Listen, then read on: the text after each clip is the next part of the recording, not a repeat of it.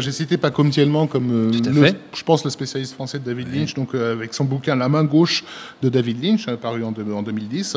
Euh, par rapport à cette histoire de, de- de rapport entre le cinéma et la magie, je recommande vivement un essai de, de 1956, hein, ça ne nous rajeunit Oula, pas, d'Edgar Morin qui s'appelle Le cinéma ou l'homme imaginaire. C'est le un- même Edgar Morin c'est le Edgar Morin. Ah ouais, c'est le fait, Edgar Morin. Qui a fait donc un essai d'anthropologie sociologique sur le rapport entre l'esprit, enfin oui, la pensée magique et le, et, et le cinéma. Euh, J'ai cité euh, Hollywood Babylon de, Bien sûr. De Kenneth Anger. Là, c'est- là, c'est plutôt si vous avez envie de vous salir et de vous et de détruire à tout jamais l'image Hollywood à vos yeux.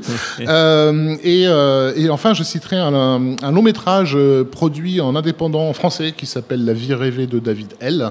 euh, de Julien Pichard et Paul Lay, qui, qui est une tentative d'imaginer ce qu'a pu être la jeunesse du jeune David Lynch et, et qui aurait jeté les fruits. En fait, c'est un peu le, le George Lucas in Love version David Lynch. Voilà.